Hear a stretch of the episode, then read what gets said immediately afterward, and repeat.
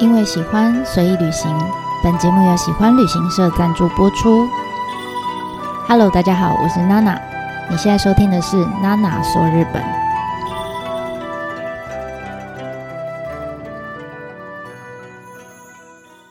Hello，大家好，我是娜娜。这段日子啊，因为我在持续在会诊两大艺术季的资讯嘛，那其实在这个过程当中，我大部分看到的内容啦，都还是以正面的评价居多哈。可是这不代表没有反对的意见跟质疑存在。那同时，当然加上我自己过去走过一些艺术季之后呢，我就发现有些东西。有些课题好像在我的脑袋里面不断的盘旋哈，到现在我还没有答案，所以在这一系列的呃这个 podcast 里面，最后一篇，我想把这些嗯可能艺术季会遇到的一些问题或是挑战，把它抛出来。虽然我没有能力，也没有权利哈去解决这些问题，但是或许可以提供给一些业界的相关人士，未来可能比如说在台湾想要举办相关活动的一些呃单位作为参考，又或者是可能你就是那个手上有资源的人哈，然后嗯、可能听完这些内容就觉得嗯很棒啊，那我可以主动提供哪些协助？我觉得这就是我希望可以达到的目的了。好。好，那大概整理了，呃，我看一下，我大概整理了四个课题吧。好，那第一个课题是从经济格差到艺术格差，所谓的格差其实就是一个呃落差啦。哈，那我们说，在过去的工业化社会里面，呃，人的移动大部分都是因为经济活动嘛。或是因为贸易，大家就会聚集到大都市里面生活。那政府就会在大都市放很多公共资源，或是做很多呃基础建设。那这些东西全部都往都会区集中之后，诶，都市的生活条件就比较完善，然后又会吸引更多人往都市去移动。所以就这样子的过程当中，就慢慢就会造成我们现在常听到的一些城乡差距，或者是日本我们说叫经济格差，就是经济落差。那相对的。呃，我们现在在日本各个地区的艺术季里面，其实我们只要把经济活动换成艺术作品，其实你会发现，诶，也有这样子的呃很类似的发展哈。比如说在大地艺术季里面，我们呃可以看到他们虽然已经尽可能把作品打散到每一个区域里面，但你会发现说，诶，来的人来来的这些观光的客人。大部分啦，还是会以有这些大型场馆进驻的区域为主哈。毕竟，比如住宿啦，或是交通的资源是比较丰富的。那在濑户内国际艺术季里面也是哈，因为濑户内是有海嘛，哈，所以你就会发现，就是呃，有一些参与在艺术季里面的小岛，跟有一些是没有参与的小岛。这两种的岛屿之间就很明显有一些我们说的艺术格差，就是你知道，不管是在呃来访的旅客的人数啊，或者是呃船班的路线跟班次啊，餐厅啊、住宿设施啊等等这些资源，都很明显是集中在某一些有办艺术季的岛屿上，比如说直岛啊、小豆岛啊这种。那其他像没有参与艺术季活动的小岛，就因为没有艺术季的作品，所以大家就比较不会去到那里。那所以他们面临到的一些问题，其实跟艺术季举办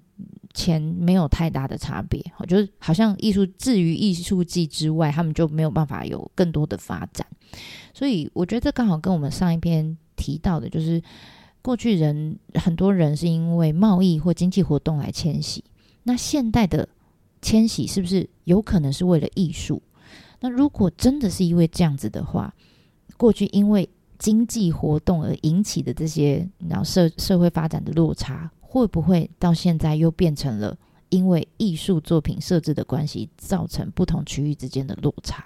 我觉得这是一个可能未来会越来越明显的问题。哈，那第二个课题是开发界限的拿捏，那会以住宿的空间为例子，哈。呃，如果说我们这次提到的两大艺术季你都曾经去过，那我相信你在规划行程的过程当中，你一定对这两个区域的住宿的资源的差异非常有感哈。嗯、先讲大地艺术季好了，因为你知道在越后期有地区啊，它附近其实有一个叫越后汤泽的温泉区。它本来越后汤泽温泉区就是有温泉嘛，然后附近有滑雪场，所以这个地方本来就有比较多的住宿的设施。好，那但是除了这个地方之外，其他地区的观光资源其实相较就少非常多，选择非常的少，不管是民宿或是饭店也好。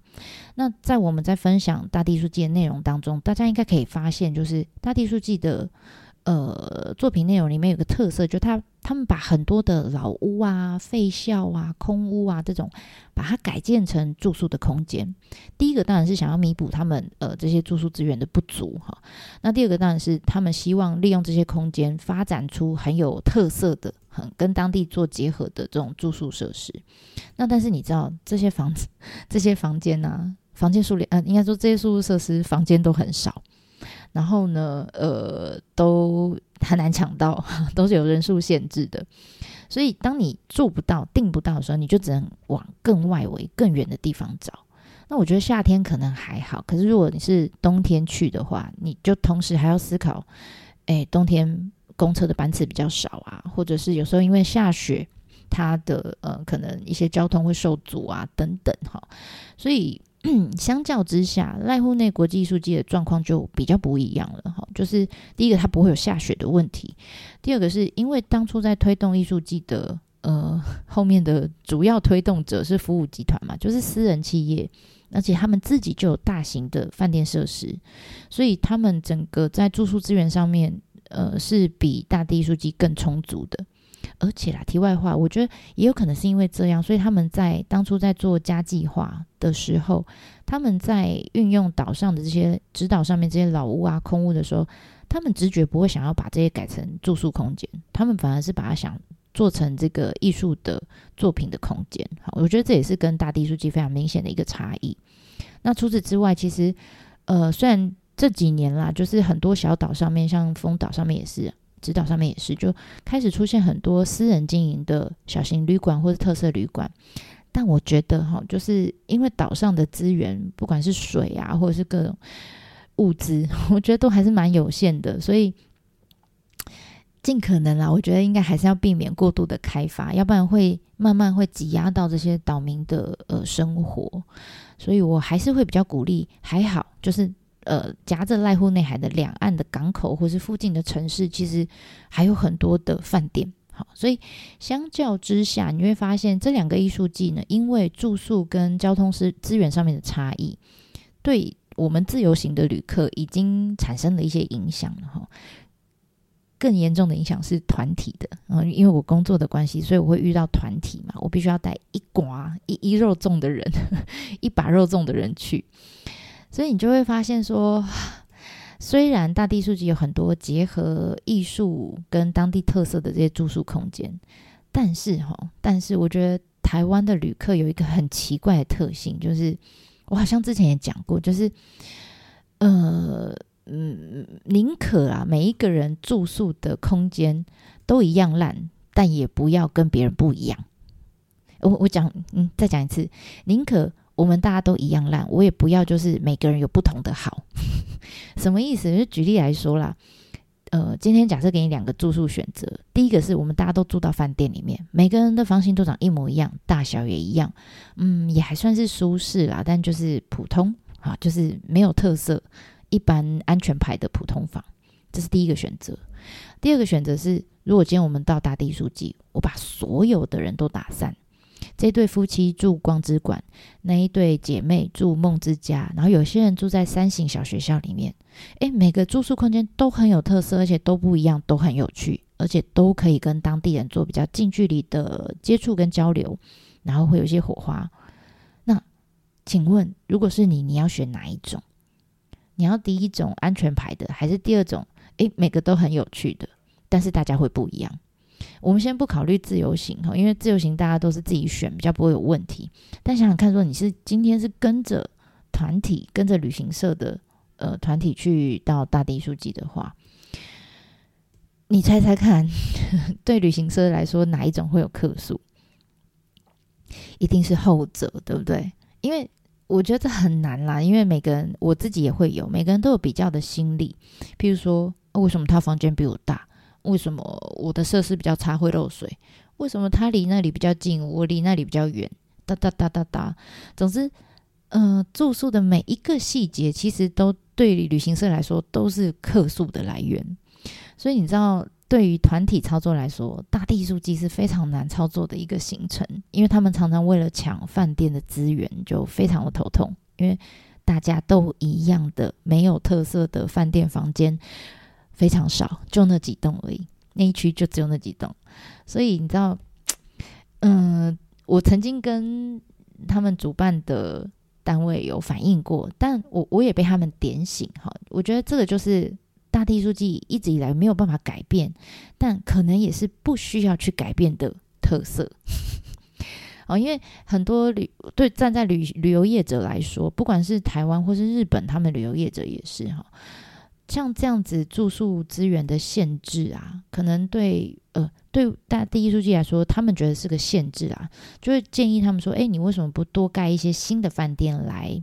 吸引客群？”哈，我真的也是这么肤浅哈，这么直线思考过。但后来跟当地的这个主办单位的朋友聊过之后，我后来仔细想想，对耶，他也提醒我了一点，他说这样的限制会不会反而是个优点？哈，就是。Maybe 哪一天大家，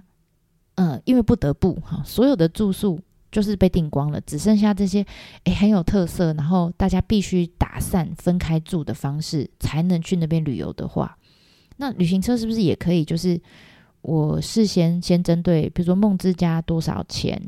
然后呃这个三型小学校多少钱等等，我就针对不同的设施。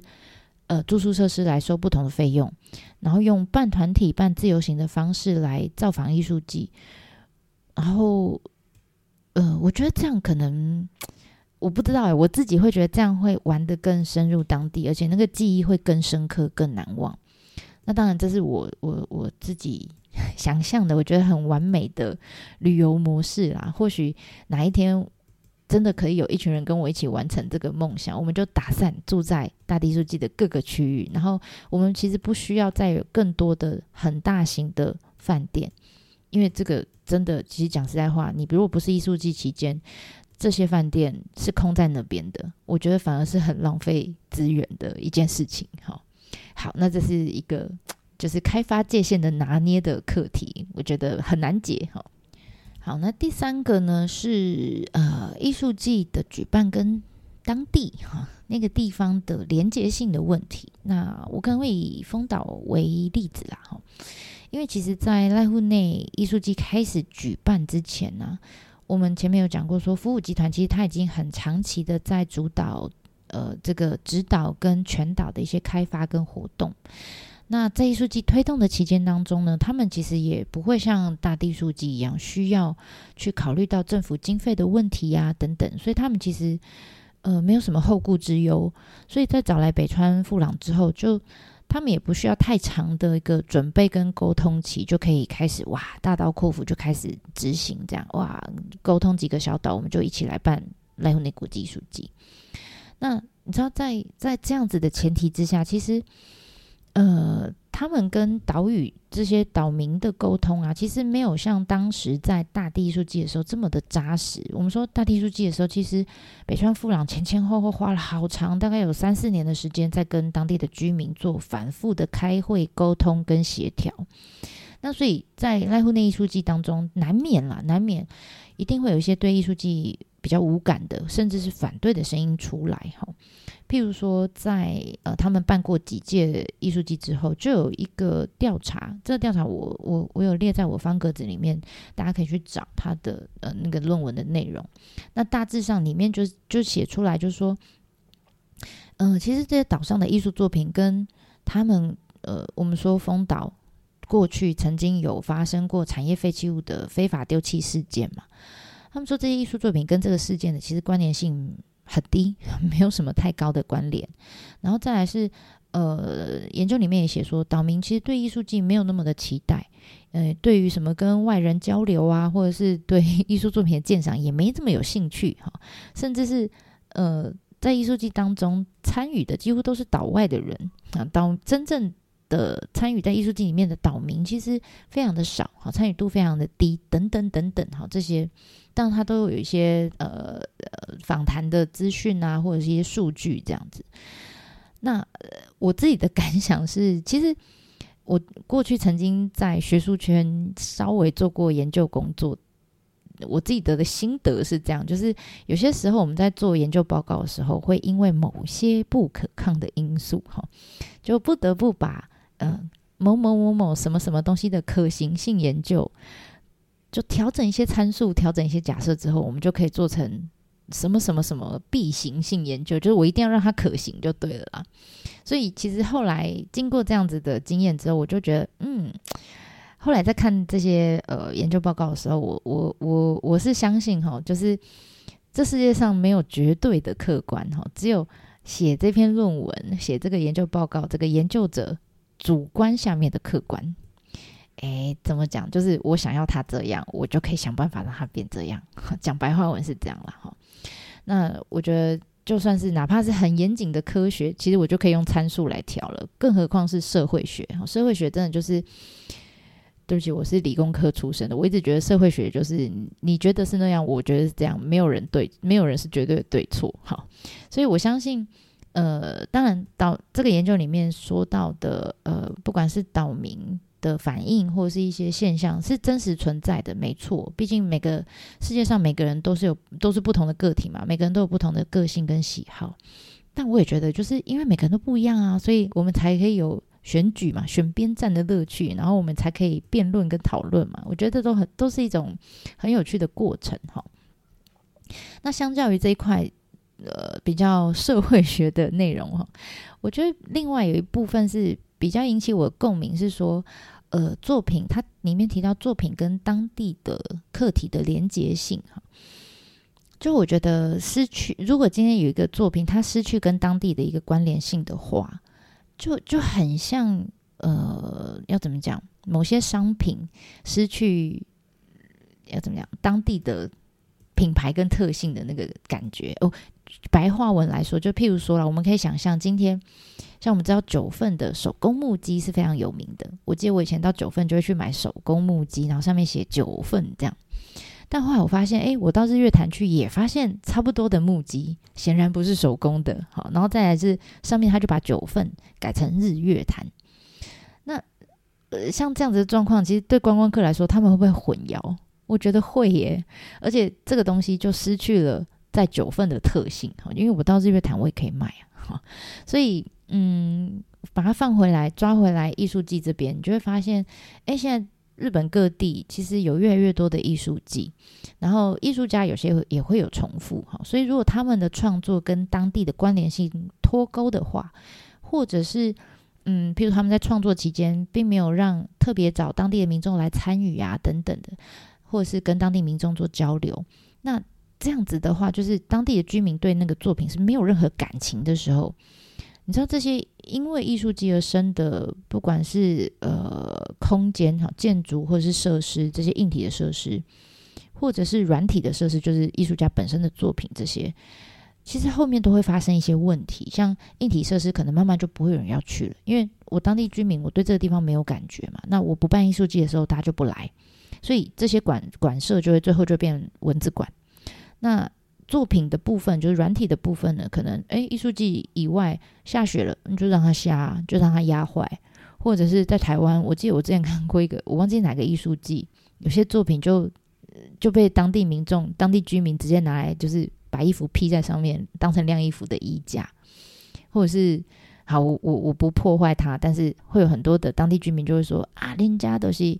浪费我们的税金，这样。就如果这个艺术季之后这些东西的艺术品，呃，维护费用是由政府来出的话，那就是被骂得更惨。好，所以我觉得这些也都是有待解决的议题啦。好，那最后一个是呃，艺术季的持续性跟扩散哈。嗯，最后一个是我我我们从前面两个艺术季之间的关系，大概就知道说，诶，濑户内国际艺术季，其实在某种程度上，它是呃复制了大地艺术季部分的基因。那同时呢，它呃在濑户内国际艺术季里面的每一个小岛，也算是呃，小规模的就是复制了指导经验的基因，所以呃，其实从这样子的过程，大家可以看到说，哦，我只要可以因地制宜、适当的调整哈，其实北川富朗跟福武总一郎他们为我们示范了哈，很完美的示范，就说这些艺术季的经验其实是真的是可以在区域上面呃去做扩散的。那所以到现在为止，其实日本各个地方的艺术季活动还在不断的扩散跟持续当中哈。那大致上我把它分成三个类型，第一个是区域内的扩散哈，譬如说像指导好，其实服务总一郎他们服务集团他们持续还是有每一届每一届都有在指导上面慢慢呃增建或是更新新的美术馆或是呃艺术作品的内容，所以让指导的这个话题是。不间断的，一直持续下去的，所以一直像我们已经去过指导人，还会一直想要去指导。好，这个是我觉得很棒的，在区域里面的扩散。那另外一个是区域外的扩散，就是呃，北川先生他其实除了把大地艺术季的经验带到濑户内之外，他也把它带到其他的地方去哈。譬如说，呃，在他底下的团队经营的这些艺术季，其实还有到千叶县有一个房总里山艺术季。或是长野县在大町市的一个北阿尔卑斯国际艺术季，或者是呢，呃，石川县也有叫奥能登国际艺术季等等，好，等等，其实还还蛮多的。那其他还有第三种，就是跟北川没有关系，跟福武总长也没有关系，是其他地区的主办单位的扩散，哈。就是，其实在我前一阵子才去爱媛县有一个叫道后温泉的地方，大家应该也听过，非常有名。哈，那那个地方呢，其实呃有一个馆叫道后温泉本馆，它这几年一直在整修。那在这之前，大家去大后温泉都是为了这个本馆而去的。那因为他在整修，所以整修期间他怕大家就是太失望了，哈，所以呢，他就呃就请来一些艺术家在大后温泉本馆周遭。全部都是步行可以到的范围，好，就举办了一个小规模的叫呃 Dogo Onsen Art Onsen，然后跟 Art 变把把它变成 Onsen Art，好，变成一个道后温泉的小规模的艺术季，而且也持持续期间非常长哈，大概有一两年。就是他们的灵感就是其实就是来来自于濑户内国际艺术季，因为他们地缘关系非常近，好，非常近，所以大致上有这三种。呃，我觉得是区域上面的扩散。那除此之外，其实，在时间轴上呢，呃，我觉得大地艺术季也做得很好，就是他们现在不断的尝试在时间轴上面做延伸。哈，比如说像我们前面讲这一届，因为疫疫情的关系，所以他们为了分散来访的旅客，就把整个艺术季活动时间拉长嘛。又或者是他们从二零一四年开始，其实就开始搭配他们冬天的有一个叫雪花火的花火节。然后呢，也希望活用他们，就是只有冬天，只有我们这里的冬天，雪国啊才有的雪的特性，来做一些冬天才有、冬天限定的艺术季，叫 Snow Art。好，从二零一四年他们就开始在推，所以除了夏天之外，你冬天也可以来，然后可以呃，除了看这些造访这些艺术呃装置之外呢，你还可以实际的。体验加感受，我们说体感，体感到这样雪国的生活哈。那也因为这样子举办冬季的艺术季的关系，本来啦，冬天这些人，这些当地的居民，他们都都是窝在家里吹暖气嘛，对不对？但现在因为冬天也有活动，所以他们每天就不得不出来，诶，为了筹办活动要开会啊、讨论啊、练习呀、导览啊等等哦，各式各样的因素，所以他们冬天。在冬季的时候的彼此之间的这个互动也增加了，然后我觉得因为活动的关系，就呃也活化整个居民之间的这个情感，我觉得也还不错。那最后总结上面这一些，不管是直接或是间接受到这两大艺术季的影响，哈，分别在不同区域或是时间轴上面展开的一些艺术活动，我觉得。对日本各个地区其实带来很多新的影响。那当然不见得每个活动都可以成功或是长时间的持续下去，而且其实还有后续艺术品的维护啊、更新啊、策换啊等等的很多的课题。我觉得他们其实也在嗯摸索当中哈，一边摸索一边前进。但我讲，我想不论如何啦，其实就算是哪怕是哈失败的经验，我觉得都是很难能可贵的宝藏。它它都是一个学习。那所以我觉得台湾未来是不是，或是现在哈，是不是可以因地制宜？的复制，我觉得因地制宜是重点，不是复制哈，是因地制宜。然后要怎么去克服一样，他们现在也在面临的这些课题，那我觉得就必须靠我们的专家的努力跟经营啦。那我希望可以在台湾看到更多更有趣的艺术季哈。那在这一系列的 podcast 的最后，最后还是想要送一段北川曾经说过的话来当当做一个结语啊。嗯，他说艺术季就像婴儿一样的存在哈，就算他什么都不会，但大家必须从制作过程到完成后的每一个阶段都呃细心的呵护他、照顾他。如果你觉得他很麻烦、没有生产性、没有贡献，你就不理他的话，那这个作品就会慢慢的毁坏。那反之，如果周遭的人都愿意共同支持的话，那艺术也会像婴儿一样慢慢的长大。然后成为未来的希望的象征。那我觉得台湾现在其实有很多像这样子的 baby。那我想要成为可以呵护他的一份子。那希望大家也可以。然后也希望这些 baby 未来可以慢慢长大，然后带我们去诶，我们可能想象不到的未来。这样。